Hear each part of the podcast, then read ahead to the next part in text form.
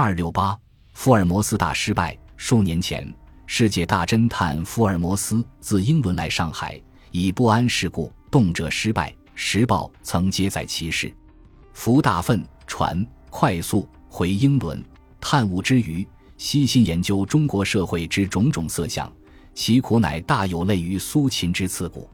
近日欧洲开战，国际侦探及军事侦探大出风头，寻常之裁判侦探生意清淡，几至无人过问。服经费困难，柴米油盐酱醋糖，无疑不当挖腰包，而岂有华生？复余下动员令时，入伍充常备军，故居恒寂寞，无过从者。因叹曰：“此非久远计，何往东方？”一时忽自以乐起，曰：“去去，时不可失。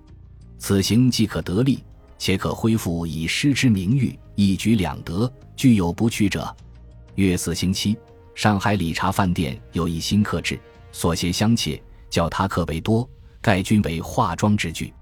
明日，西文之自《林报》《文汇报》《大陆报》，华闻之《申报》《新闻报》，先刊载一惹人注目之广告，曰：“大侦探加密斯托福尔摩斯新自英伦来，凡有以案件见为者，请至理查饭店十四号接洽。”于是吴书乃开场。